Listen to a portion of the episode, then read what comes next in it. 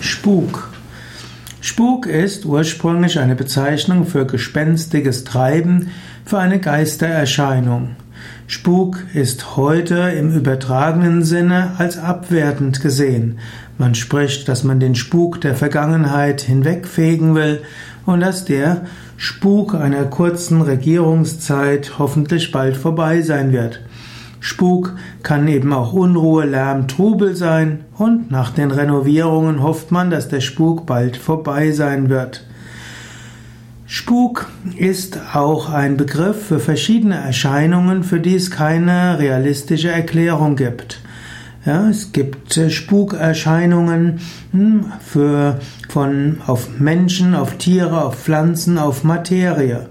Spuk könnte man definieren im Okkultismus, im Spiritismus als geistige Kräfte, die von Geistwesen stammen.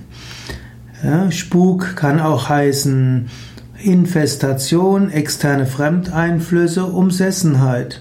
Spuk kann sich besonders an einem Ort ereignen, dann ist das ein ortsgebundener Spuk. Das gibt es zum Beispiel in Spukschlössern oder Spukburgen.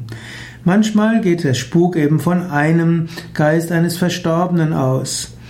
Es gibt auch Spukphänomene bei Menschen an verschiedenen Orten und dann ist es dann ein menschabhängiger Spuk.